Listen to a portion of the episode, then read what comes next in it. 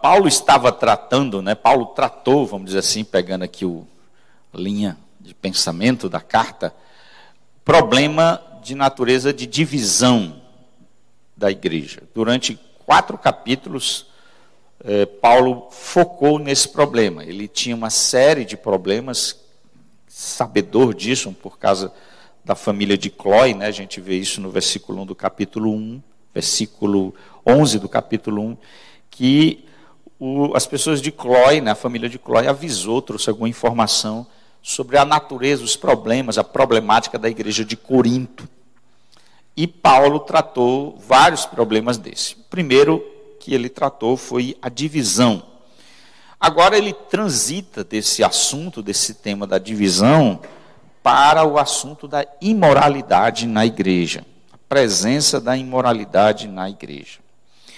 No caso da divisão, as disputas dentro da igreja eram frutos de visões teológicas ou filosóficas, uma disputa assim intelectual, vamos dizer assim, de celebridade, né?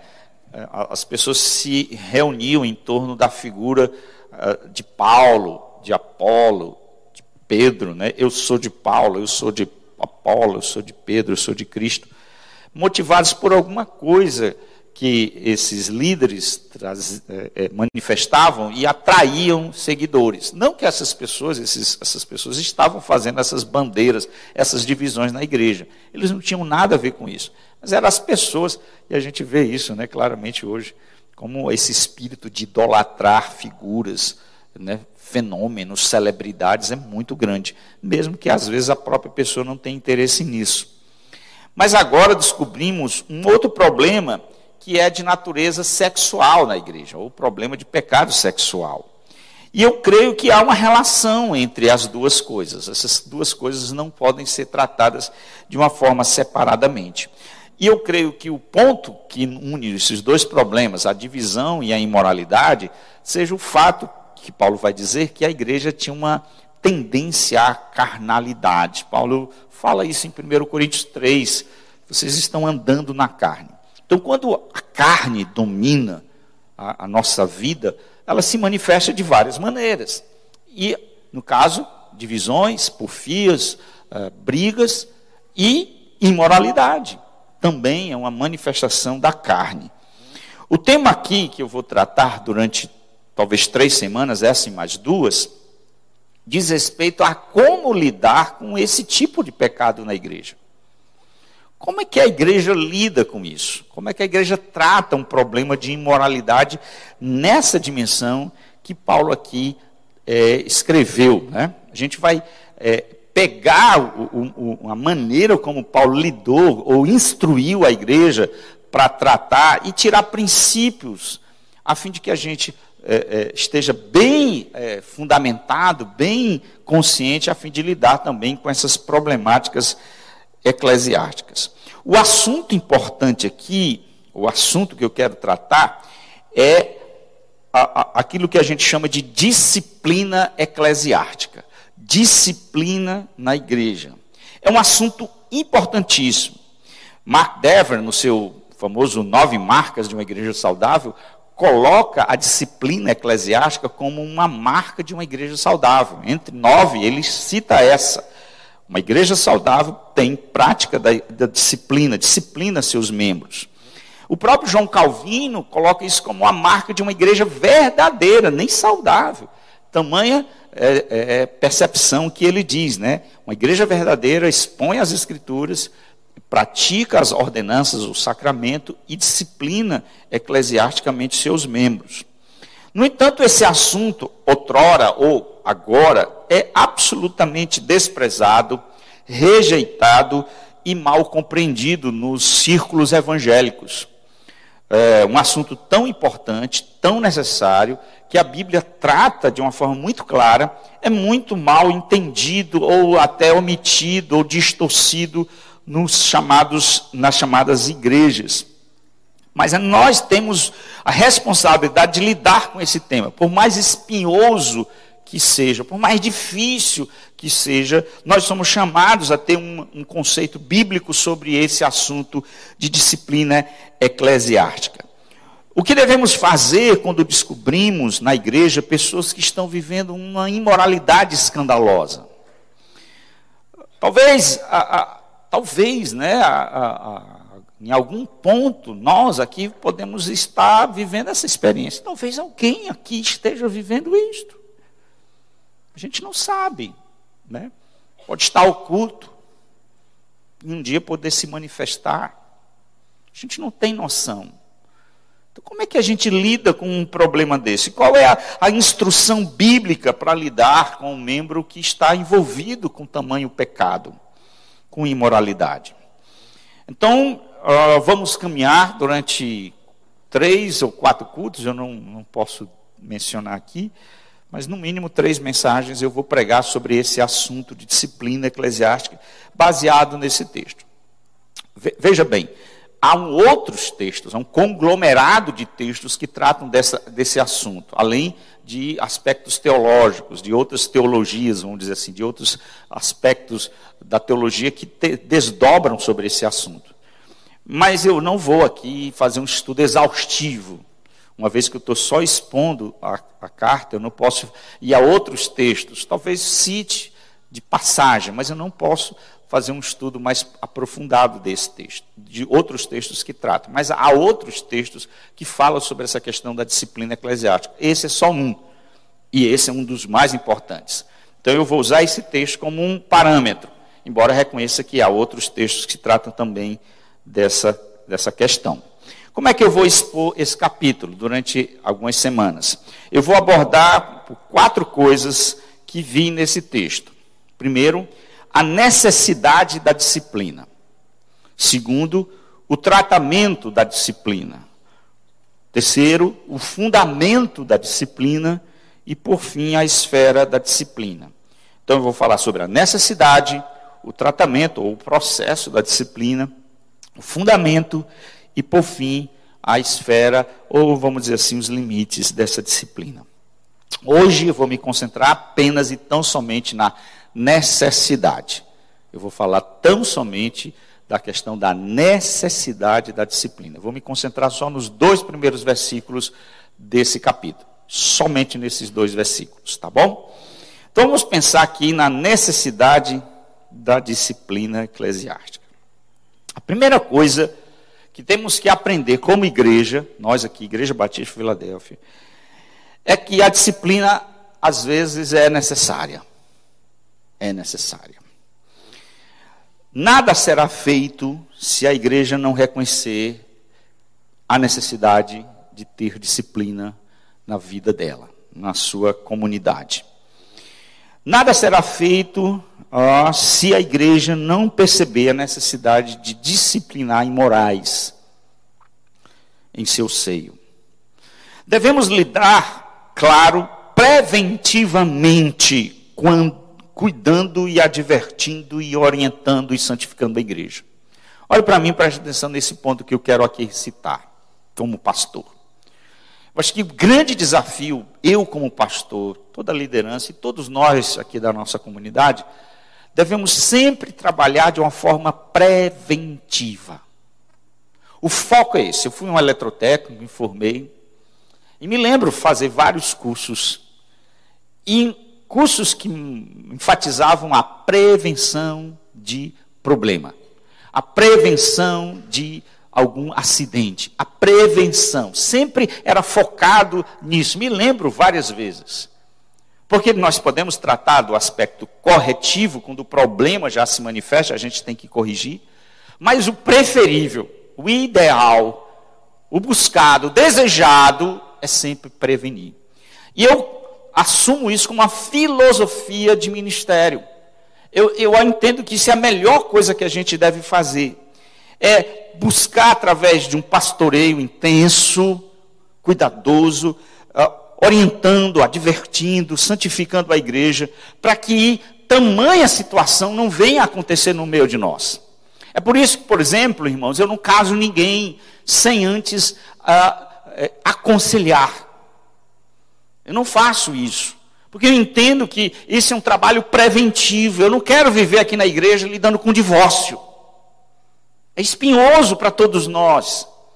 E eu entendo que, à medida que nós pastoreamos preventivamente o casamento, orientamos desde o adolescente o que é uma aliança conjugal, o que é um pacto conjugal, quando nós nutrimos a igreja com princípios, com valores, a gente vai prevenir o pior. A gente vai cuidar que isso não venha acontecer entre nós. É por isso que nós enfatizamos tanto aspectos preventivos, a fim de que, mediante essa prevenção, esse cuidado, esse pastoreio, nós não entremos numa situação como essa que Paulo vai descrever aqui. Nós não tenhamos que tratar de uma forma uh, uh, que não é fácil, não é fácil. Eu, eu como pastor, já lidei com, com, com disciplina eclesiástica, com lágrimas com lágrimas, porque é doloroso isso.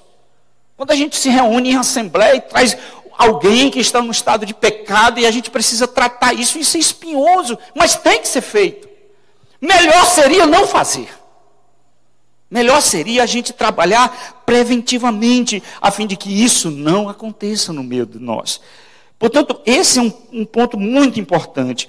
Nós temos que sempre lidar com isso é, preventivamente, a fim de que nós não venhamos a ter que enfrentar uma situação como essa. Mas, todavia, muitas vezes somos levados. Nós somos confrontados com pecados dentro da igreja e nós não podemos fechar os olhos. Nós não podemos baixar o nível, amortecer a consciência, deixar para lá, fechar os olhos, não se importar, porque tal atitude é catastrófica para a vida da igreja, é mortal. Paulo vai nos mostrar aqui, amados, é, a partir desse texto, como é que a gente lida com essa questão. E, e tem um problema, a igreja tem um problema, tem vários problemas, mas ele introduz aqui um grande problema que ele sabe. E esse problema tem dois lados. O problema em si, o ato em si, que já é escandaloso, mas o outro lado é a reação, ou melhor dizendo, a não reação. São duas questões do problema, são duas faces do problema: o ato e a reação, ou a falta de reação. Vamos pensar aqui nesses dois lados da mesma moeda. Primeiro, o problema em si, a questão da imoralidade sexual. Paulo inicia a sua carta dizendo: geralmente ouve-se, ou ouve-se geralmente que há entre vós. O tom que Paulo inicia aqui é um tom de choque.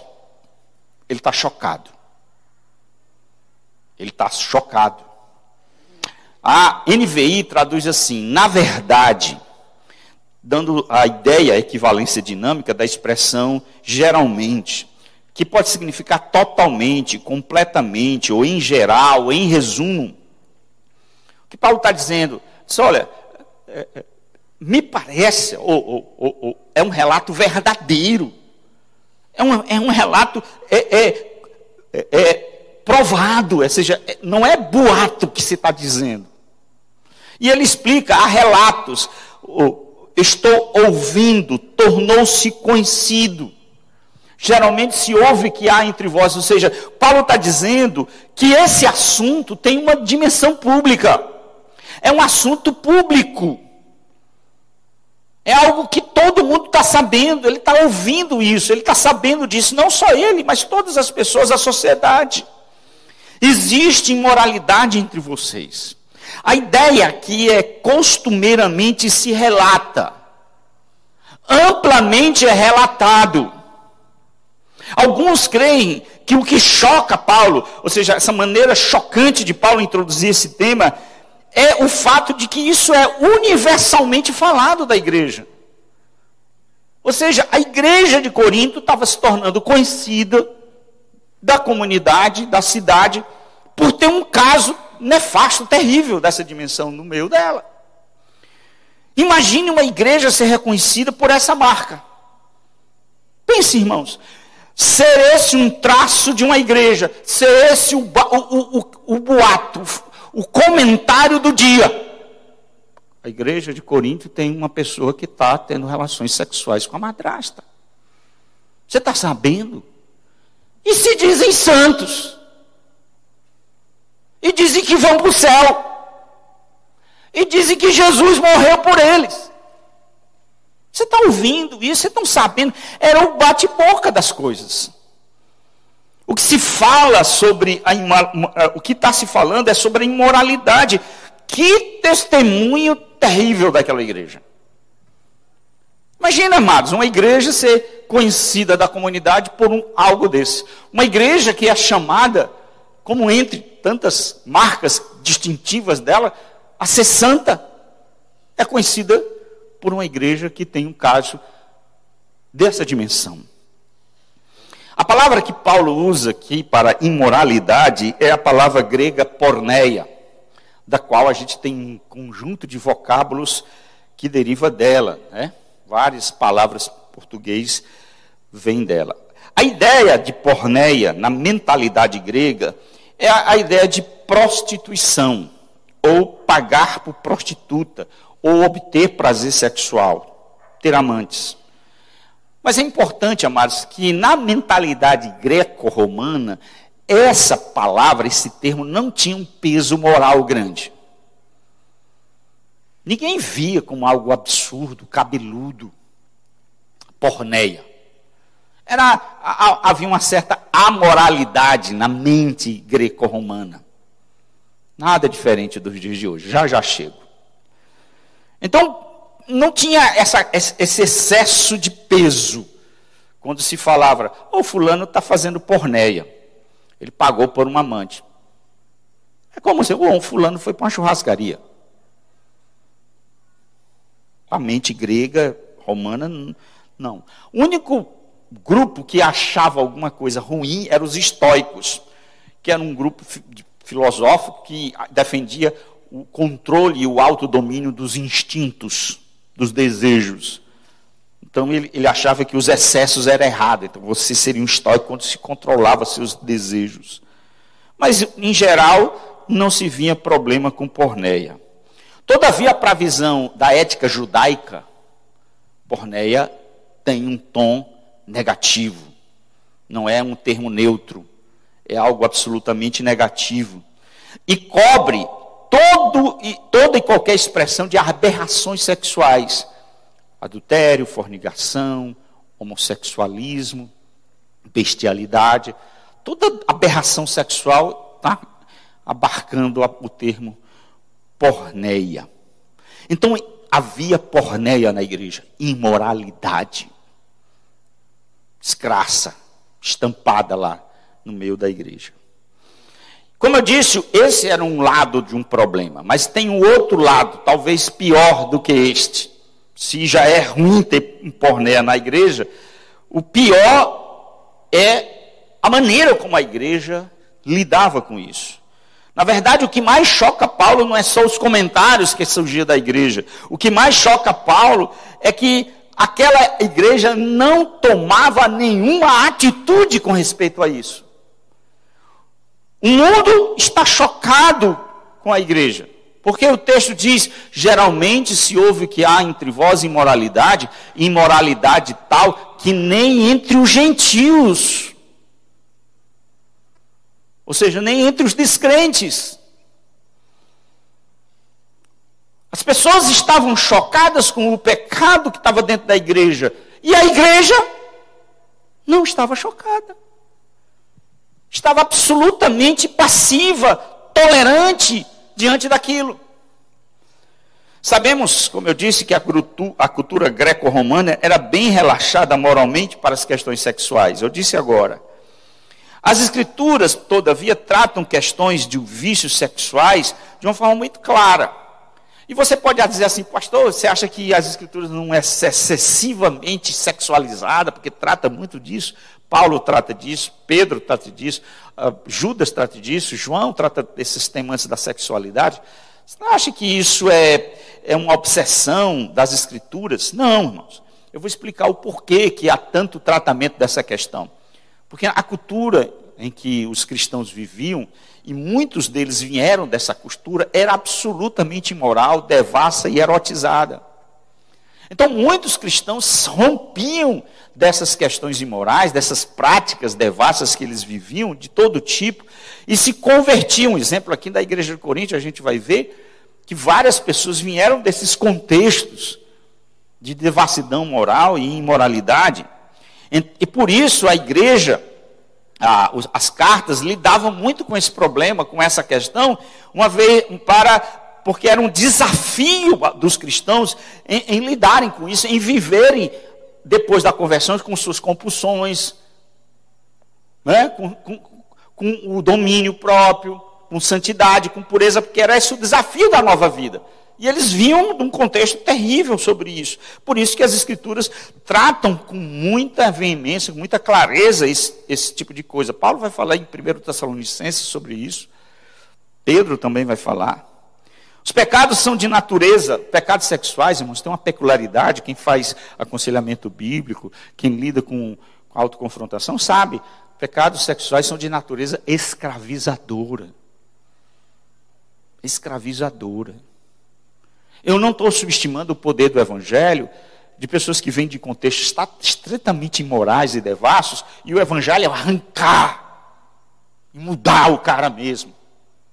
Eu sei que o Evangelho tem esse poder. Mas muitos, muitas vezes nós vivemos desses contextos, as coisas não acontecem tão imediata assim. Então a gente tem que tratar, lidar, corrigir, ensinar, instruir, orar. Porque as coisas não são tão simplórias assim. Nós não somos um, um, um instrumento mecânico que a gente faz assim um computador e receta e está tudo bem. Não é assim. Nossa alma se apega, nós temos muitos aspectos no interior da nós que, que, que acabam ficar ligados com experiências passadas. E a gente tem que confrontar e lidar com isso. No entanto, embora o ambiente cultural seja devasso naquela época, mesmo assim, a própria cultura greco-romana tinha um certo limite. Embora a cultura greco-romana seja, de uma certa forma, liberal e devassa, havia o que a gente chamaria de tolerável.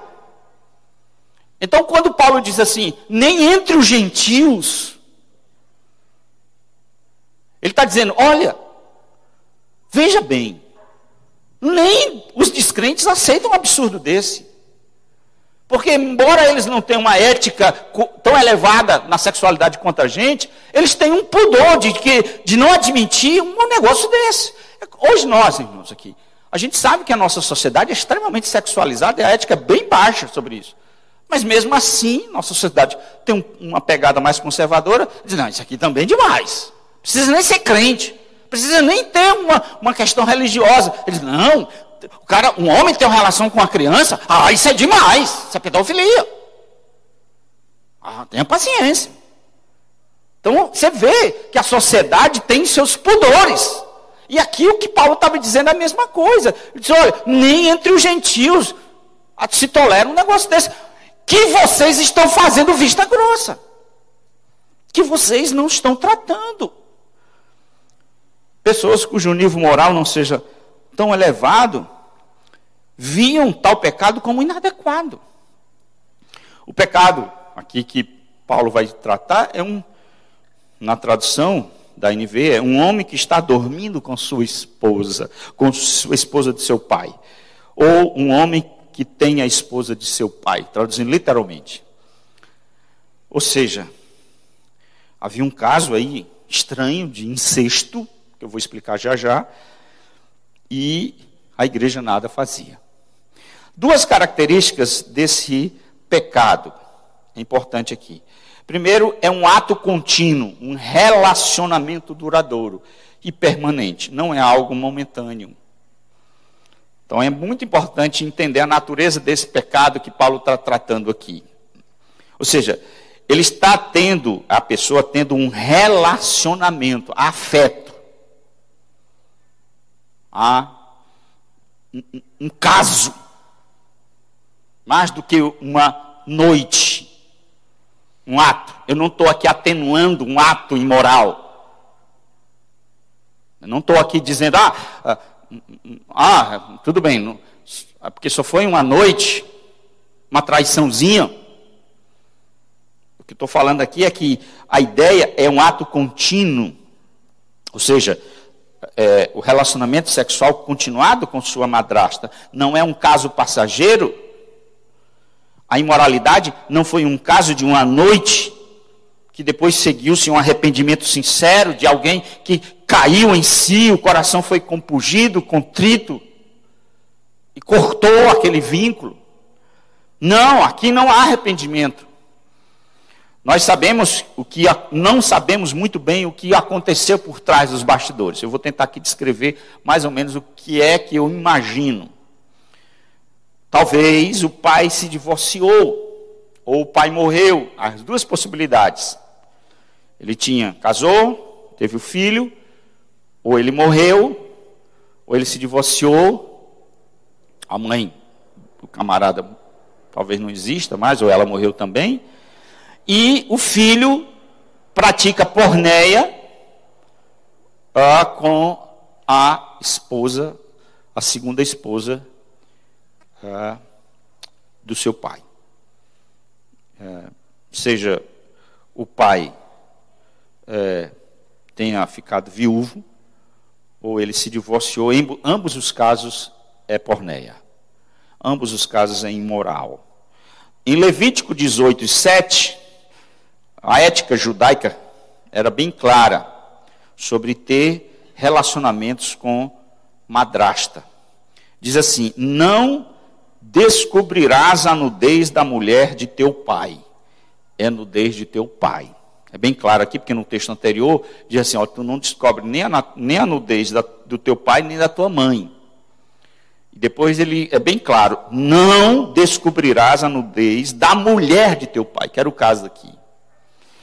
E uh, Institutas de Gaio, né, que era um texto antigo, falava assim, texto da época da Grécia, da ética chamado greco-romana. Nem posso me casar com aquela que anteriormente foi minha sogra, ou madrastra, ou nora. Ou seja, os próprios gregos não toleravam que um filho tivesse, depois da morte do pai, ou divórcio do pai, eh, envolvimento sexual com sua madrasta, que era o caso aqui. Ou seja, tanto os judeus, com a ética judaica, como os gregos, achavam isso inadequado, absurdo.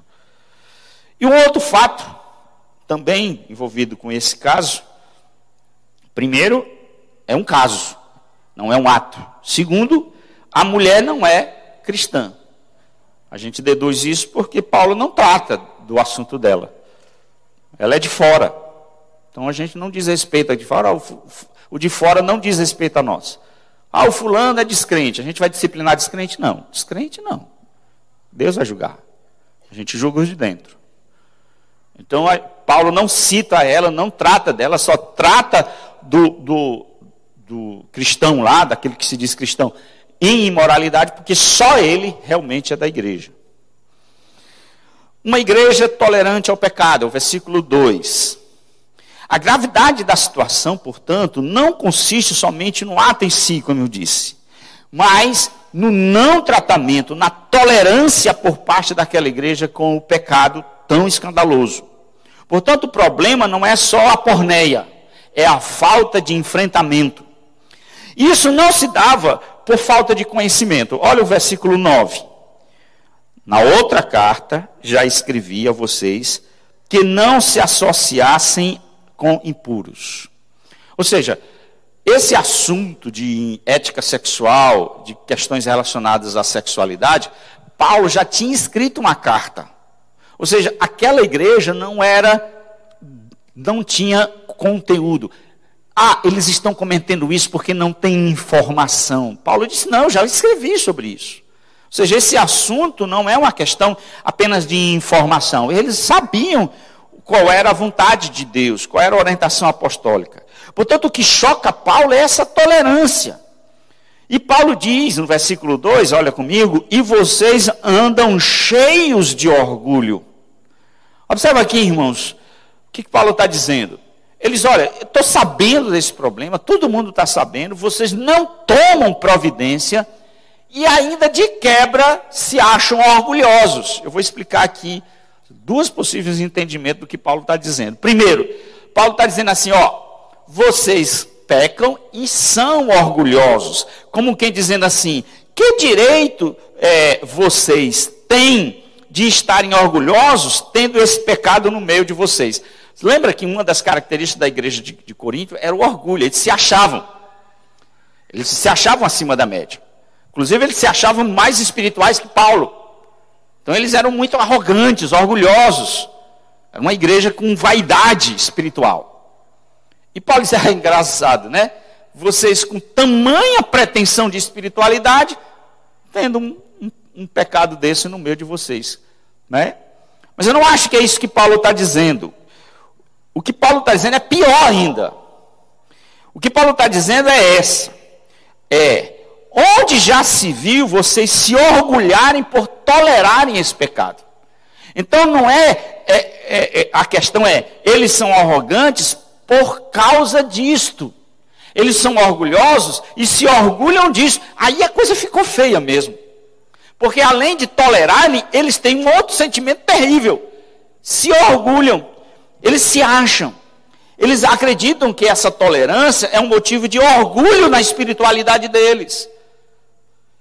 Eu creio que essa é a ideia que Paulo está dizendo aqui. Eles se orgulhavam por terem esse pecado no meio deles. Afinal, por que, que eles se orgulhavam? Porque na mentalidade deles, eles estavam naquele chamado, na era do espírito, na esfera do espírito. Eles viviam uma nova espiritualidade. A gente vai falar um pouquinho isso mais na frente. E nessa nova espiritualidade, eles tinham vários lemas. A gente vai perceber que Paulo vai dizendo esses lemas durante a carta, que eram bordões deles. Eles vão dizer assim: ah, a comida é para o estômago e o estômago era para a comida. Se você souber o que é isso, você vai ficar. Eu vou explicar depois na frente. Outro lema dele, tudo é, é, tudo me é lícito. Tudo me é lícito. Estou, so, as coisas antigas, né? Estamos numa nova fase. Você não disse que em Cristo nós somos nova criatura? Então eles tinham a ideia de que a partir da nova vida em Cristo, eles tinham uma percepção absolutamente diferente. Olha, as coisas antigas passaram. Então essas questões de relacionamento, de madrasta, disso, isso faz parte do passado, ele agora tem uma nova vida. E aí ele pode tocar a vida dele como quiser. Ele não está em Cristo. Eles, eles não reagiam e ainda se orgulhavam disso, entendendo que isso fazia parte de uma nova espiritualidade deles. O orgulho é um problema na igreja, no, nas divisões, no exercício dos dons e aqui nessa tolerância a um incesto. Vou trazer um pouquinho aqui para nós, né? Sair lá de Coríntios, vamos vir para a nossa terra aqui. Hoje, quando a disciplina não acontece, é, diante do pecado da igreja, a resposta para isso é que somos humildes e amorosos. Não é verdade, irmãos? É isso. É, quando, quando, quando uma igreja toma a, a, a, a frente, tem uma disciplina eclesiástica, tanto alguns membros da igreja, que não têm uma mentalidade bíblica, como as pessoas de outras igrejas, até os descrentes, vão dizer: essa igreja não tem amor. Não tem amor. Quem são vocês para apontar o dedo? Quem são vocês para julgar? Quem somos nós para lançar a primeira pedra? Não é isso, irmã. Não é essa reação. Quando alguém quer confrontar, quer é, é, tomar alguma atitude nesse sentido, qual é a resposta das pessoas, da mentalidade moderna? É, é, é a ideia de humildade. Confunde-se humildade com tolerância. E assim, em nome da suposta humildade, tolera-se pecado de imoralidade da igreja. Parecido com o espírito dos coríntios. Por outro lado, se uma igreja segue a disciplina eclesiástica, como é que ela é vista? Intolerantes. arrogantes, desamorosas, farisaicos, legalistas, moralistas. Não é isso? Ou seja, quem toma a frente para lidar com o pecado dentro da igreja e disciplinar é visto como arrogante. E Paulo está dizendo aqui é o contrário. Arrogância, soberba, exatamente permitir que está, esteja no, no seio da igreja e não se tome providência. A indignação com o pecado é frequentemente em nossa sociedade como algo amoroso, arrogante. É claro que isso pode acontecer. É claro. É claro que quando nós lidamos com o pecado de outras pessoas, a gente pode muitas vezes estar eivado de arrogância, de prepotência. É tanto que a Bíblia nos manda ir com cautela, com sabedoria. Olhe, você tome cuidado quando for tirar um argueiro no olho de alguém. Arranque a trave no seu primeiro, mas vá lá tire. Primeiro, faça um autoexomínio. Paulo vai dizer aos, aos Gálatas, irmão, se alguém for surpreendido com falta, vós que sois espirituais, corrigir com espírito de brandura. Então, claro que quando a gente vai lidar com confronto, com pecado, com alguém que está cometendo um pecado no seio da igreja, a gente não deve fazer com espírito de arrogância, de prepotência, porque a gente pode estar do, lado, do outro lado um dia desse. Mas com humildade. Mas devemos fazer. Os membros da igreja gloriavam tolerar pecado dentro dela. E achava isso absolutamente normal, uma espécie de defesa de libertinagem. Trata-se daquilo que a gente chama de mateologia da graça, de transformar liberdade em licença para pe pecar. É algo lamentável quando vemos uma igreja que deveria estar chocada com o pecado tomar uma atitude tolerante. A igreja não pode tolerar pecado de qualquer tipo, irmãos. Não pode. Pecado é algo terrível. Pecado é algo terrível. Nossos pecados crucificaram o Senhor da glória. O seu grande problema, o seu grande problema é o pecado nossos pecados nos levam à condenação eterna. As pessoas vão viver eternamente, eternamente, meu irmão, alienada de Deus, sofrendo eternamente pelos séculos dos séculos no lago de fogo, não porque eram pobres, não era porque não tinham cultura, não chegaram ao mestrado, pós-graduação, não porque tinham uma doença, Não. Não foi isso. Não é isso que, que vai determinar o destino eterno das pessoas. Foram seus pecados não cobertos pelo sangue de Cristo. Foram seus pecados que não foram alcançados pelo sangue de Cristo. Não foram confessados e tratados na cruz. Portanto, o pecado é algo sério. Uma das coisas que mais me preocupa no meu coração é quando eu estou dessensibilizado com o pecado. O último guardião da pureza e da santidade nessa sociedade é a igreja, irmãos. É nossa igreja, é as igrejas sérias. Não é a família. Eu amo família, mas não é. Pais hoje toleram que seus filhos tenham relações sexuais nos seus quartos. Aceitam isso como absolutamente normal. Vida devassa. Esperar que família seja o guardiã de santidade e de pureza. Perca as esperanças. Mas a igreja, se ela tolera pecado em nome do amor, da liberdade, essa igreja perde sentido. Se uma igreja não trata o pecado de forma firme, como disciplina, saia dessa igreja.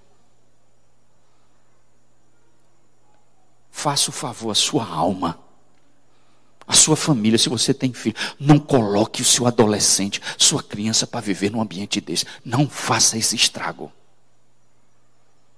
Você que luta por seu filho, que educa, que corrige, coloca ele num ambiente em que a, a turma lá faz o que faz. E ninguém toma providência, ninguém corrige, ninguém exorta, não há disciplina em nome do amor. Não faça isso. Jesus condenou a igreja de Tiatira pela tolerância dela. Em Apocalipse 2, Jesus diz: Olha, Tiatira, eu tenho uma coisa contra ti, tu tolerares Jezabel. Não só que ela ensine, mas ela seduz e pratique prostituição. Você é, é, é, está tolerando o mal que eu não tolero. Semelhante à igreja aqui de Corinto também. A igreja, portanto, não pode tolerar esse tipo de pecado. Não há lugar de tolerância, de imoralidade na igreja. Uma marca de uma igreja, irmãos, é santidade. Você vê que a igreja de estava tentando contra dois pilares da igreja. Primeiro, a unidade dela. A igreja estava dividida. Segundo, a santidade dela. Nosso chamado aqui não é apenas de participarmos de culto, de contribuirmos e ofertarmos, ou até mesmo servir com os nossos dons. Nosso chamado, nosso desafio aqui é ser é buscar pureza e santidade em nossas vidas como comunidade. Nós somos o último ricão de santidade nesse mundo, irmão. Jesus diz: Vós sois a luz do mundo. No mundo de trevas, nós somos a luz do mundo. No mundo que está apodrecido pelo pecado, nós somos o sal da terra. Nós é que temos o desafio de ser diferentes dessa sociedade. Paulo diz aos Efésios que a gente deve reprovar a imoralidade o pecado, reprovai as obras infrutíferas das trevas. Há muitas igrejas atuais, amados, no cenário brasileiro, e por que não dizer cearense, de Fortaleza, marcada por essa tolerância. Isso não é incomum. Eles pegam referências como tamanho, influência social, Dinamismo, igreja dinâmica, viva. Camaradagem. E acredito que isso torna a igreja saudável. E fecham os olhos à disciplina eclesiástica. Fecham os olhos às questões de disciplina dentro dela. Toleram eu já ouvi coisas, irmão, naquele gabinete que você não vai acreditar. Não vai acreditar. De, de pessoas que vêm contexto de igreja para cá e desabafam do tipo de ambiente que vivem. Eu não estou colocando a nossa igreja, amados, aqui como melhor do que ninguém. Deus sabe. Não estou. Deus sabe disso. Deus, Deus é testemunha. Não estou achando aqui que eu e nossa igreja é, é o tantã da coisa. Mas a gente não pode, amados, lidar com, com esse tipo de tolerância.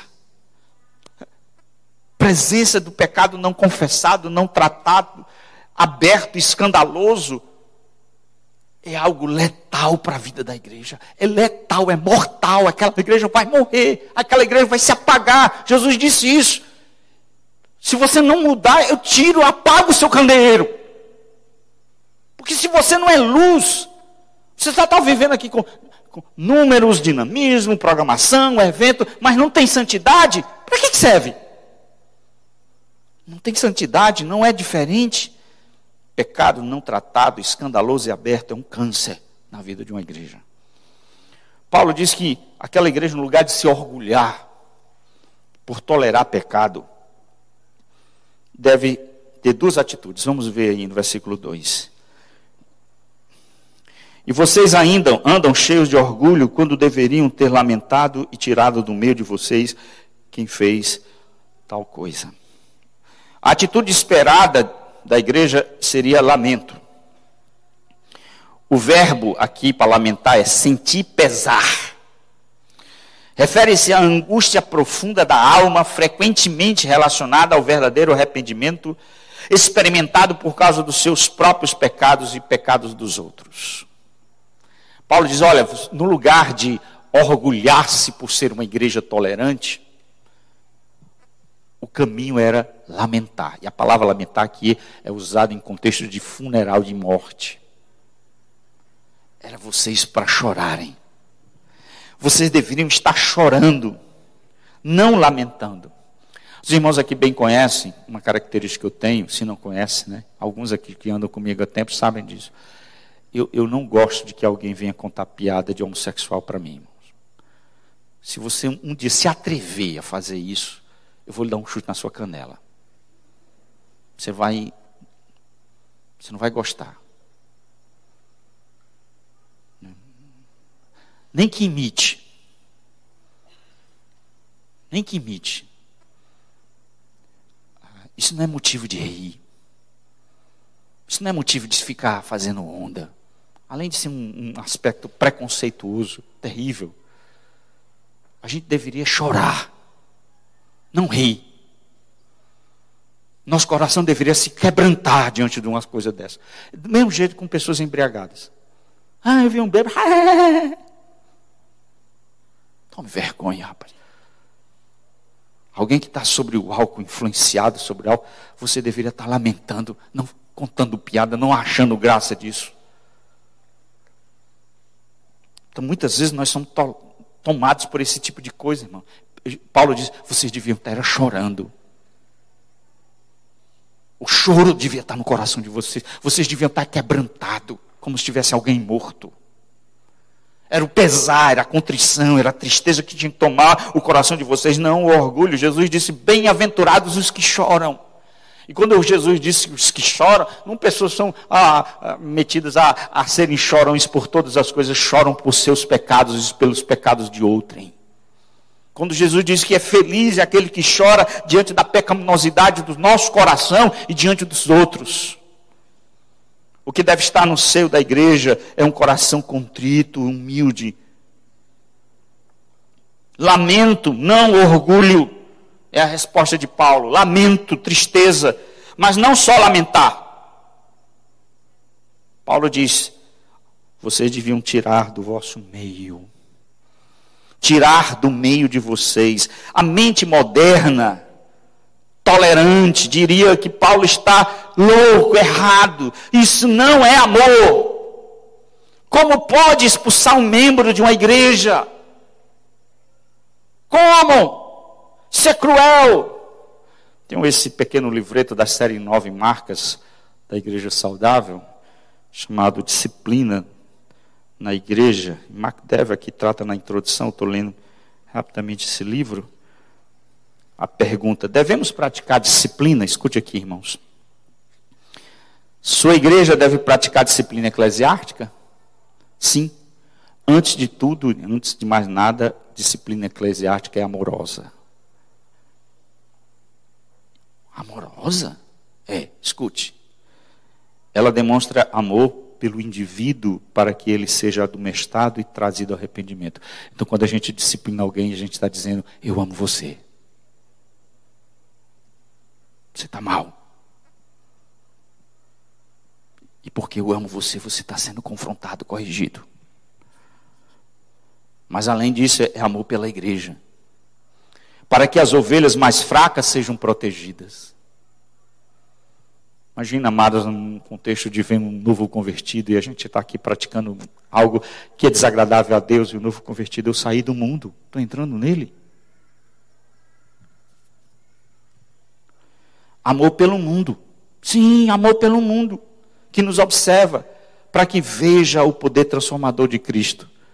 Eu me lembro de um ex-diácono da nossa igreja que dizia assim: rapaz, a gente não está perdendo a diferença.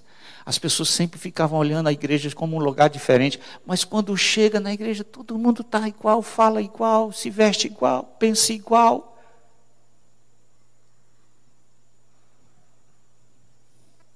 E por fim, amor por Cristo para que, para que as igrejas preservem seu santo nome e não blasfemem. Porque o nome de Cristo é desonrado quando a igreja comete uma coisa dessa. Então, é, essa é a questão. Deixa eu ver meu tempo aqui, amados, que fico empolgado aqui. Não sei se eu canso os irmãos. Mas vamos às minhas aplicações. Então, duas aqui para encerrar. Primeiro, o desafio de se viver numa sociedade imoral. Certamente, uma marca de nossa sociedade é a sensualidade. Não é verdade, irmãos? Tal como na igreja de Corinto, que era uma cidade extremamente promíscua, nós também vivemos em uma sociedade que cultua a, a sexualidade, a promiscuidade eh, na cultura, na mídia. A sociedade exalta comportamentos imorais e trata como absolutamente comuns. Não se choca com isso. MacArthur escreveu uma obra chamada Sociedade Sem Pecado, exatamente isso. Comentei hoje de manhã na minha mensagem que eu estava com o Bruno Calipo, um dos líderes da igreja, numa praia. Ele com os filhos. O Camacho chegou com um paredão lá, botou aquelas músicas mais profundamente chulas, com palavrões, com duplo sentido. Coisa assim que você diz: Meu Deus do céu, o que é isso aqui? sem qualquer. Várias crianças, várias mulheres, sem. E a gente teve que sair para poupar-nos e poupar as crianças. Essa é a nossa sociedade. Há uma constante exploração do corpo, do corpo, da sensualidade, como se fosse um Deus. Lewis, em sua obra Cristianismo Puro e Simples, faz uma analogia interessante. Ele diz assim: é fácil juntar uma grande plateia para um espetáculo de striptease, para ver uma garota se despir no palco. Agora, suponha que você vá a um país em que os teatros lotassem para assistir outro tipo de espetáculo. O de um prato coberto cuja tampa fosse retirada lentamente, de modo que, logo antes do apagar das luzes, se revelasse seu conteúdo uma costeleta de carneiro ou uma bela fatia de bacon. Você não julgaria que há algo errado com aquela, aquelas pessoas? Como é que eles cultuam uma costeleta de carneiro, uma fatia de bacon? Será que, em contrapartida, uma pessoa criada em outro ambiente também não julgaria que algo está errado com a gente, com essa sexualização louca? com esse culto do sexo? É porque nós estamos tão envolvidos, tão imergidos nessa cultura erotizante que a gente não se choca mais. E quem se chocar é puritano, no sentido negativo. O, os gregos veem o sexo como uma necessidade biológica. Viam ele como um algo, como comer, dormir. O povo de Deus sempre foi desafiado a ser santo. A igreja de Coríntio estava lá para ser sal e luz. Eles não estavam chocados com o pecado, e eu creio que isso é terrível, quando a gente não se choca com o pecado. Uma das grandes garantias que temos contra o pecado é quando estamos chocados dele. Quando não se choca, algo está errado. Nós somos, portanto, chamados à pureza, amados. E que desafio nós temos. Precisamos da graça de Deus. Eu, você. Porque nós somos chamados a fugir da imoralidade. Nós somos chamados a não abraçar a imoralidade como Davi fez. E a Bíblia é clara. Toda e qualquer atividade sexual fora dos padrões estabelecidos por Deus para o sexo é pecado. Não tem jeito. No Antigo Testamento, os pecados sexuais eram tratados com severidade, era apedrejamento. Aí você diz: não, no Novo Testamento Deus é Deus do amor.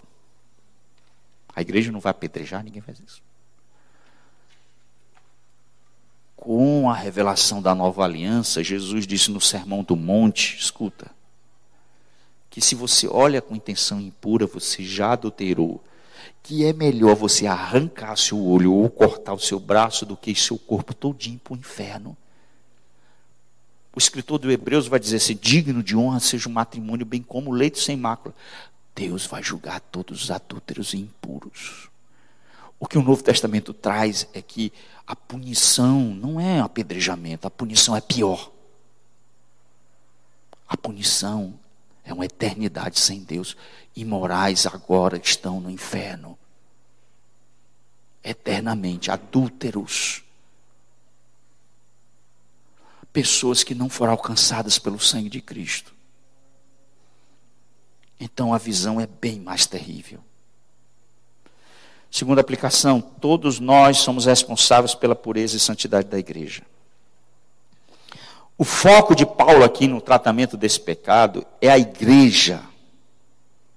Ele não chama o pastor. O pastor disciplinou fulano, não faça isso. Além de personalizar, levar a questão pessoal para o pastor, né? Não, o pastor fez disciplina com aquele rapaz. O pastor não. A disciplina é eclesiástica. É o corpo. Paulo vai falar aqui. É a igreja que tem que tomar essa atitude. Não é uma atitude individual de um déspota. É uma atitude coletiva. Portanto, é da responsabilidade da igreja como todo. Todos nós devemos estar preocupados com isso. Portanto, olha aqui minha advertência, irmãos, caridosa. Se você conhece, se você sabe alguém que está vivendo imoralidade, é responsabilidade sua confrontar sim. Não estou aqui ah, vou dizer no Facebook, espalhar para todo mundo, fofocar. Não é isso. Eu estou dizendo que se você sabe disso, seu, seu chamado é testemunhar isso, é, é confrontar essa pessoa. E se ela não se arrepender, você tratar isso até chegar ao ponto de disciplina eclesiástica. É nossa responsabilidade cuidar da santidade e da saúde da igreja. De todos nós. Lembremos que nós não devemos brincar com sexo. Não porque ele não seja bom. Quando eu faço aconselhamento pré-nupcial, eu digo isso: sexo é bom. E digo mais coisas que eu não posso dizer aqui. Sexo é bom. Sexo é bênção. Sexo é sagrado. É maravilhoso a experiência sexual entre um homem e uma mulher. A gente tem que. Uma das coisas que eu desfaço é o conceito de que sexo é sujo. Não, sexo não é sujo. Sexo é belo, sexo é santo. E por ser sagrado e santo, a gente tem que tomar muito cuidado com ele. De forma que a gente desfrute dele de uma forma responsável e maravilhosa. Um grande missionário chamado David Brainerd, que passou aqui na Terra, uma vida breve, morreu com 30 anos de idade, ministrando aos índios americanos, escreveu no seu chamado famoso diário: Nunca me afastei de Jesus e este crucificado. E eu descobri que quando o meu povo foi dominado por essa grande verdade, Cristo crucificado, eu não precisava dar instruções de moralidade para ele. Que poder o Evangelho tem? Falando de índios. Quando os índios entenderam a beleza de Cristo e sua obra na cruz, ele não ficava precisando ficar aqui ensinando moralismo o Evangelho tinha esse poder transformador. Que Deus nos abençoe, amado. Que Deus nos guarde, que Deus me guarde, que Deus lhe guarde em santidade. Para que a gente possa dar bom testemunho para a glória do Senhor. Paulo diz: expulse o malfeitor. Afaste ele. E sobre isso que nós vamos falar na próxima semana. Como deve ser feita a disciplina, o tratamento que deve ser dado. É dos versículos 3 a 5. Vamos orar. Senhor, nós queremos pedir a tua bênção sobre a vida da tua igreja, sobre o teu povo. Queremos rogar, Senhor Deus, que o Senhor nos guarde, me guarde, guarde nossas famílias, guarde nossos jovens em santidade, em pureza. Para que tua igreja seja protegida de tamanho mal no seu seio. É um desafio de todos nós, e o Senhor sabe nossas fraquezas, nossas tentações, nossas quedas. O Senhor sabe. Mas nós não, nós queremos lutar, Senhor, e perseguir a santidade e viver em, em santidade no meio do teu povo. Ajuda-nos, Senhor. Nós mesmos não temos condições. Ajuda-nos pelo poder do Evangelho, a vivermos em pureza, em santidade para a glória do Senhor. Abençoa teu povo, abençoa os casais dessa igreja, abençoa os jovens dessa igreja, os namorados dessa igreja. Enfim, solteiros todos nós, a fim de que o Senhor nos guarde, o Senhor nos sustente, o Senhor nos proteja com teu poder, com teu espírito. Nos guarde de tropeçar, Senhor. Em nome de Jesus, amém.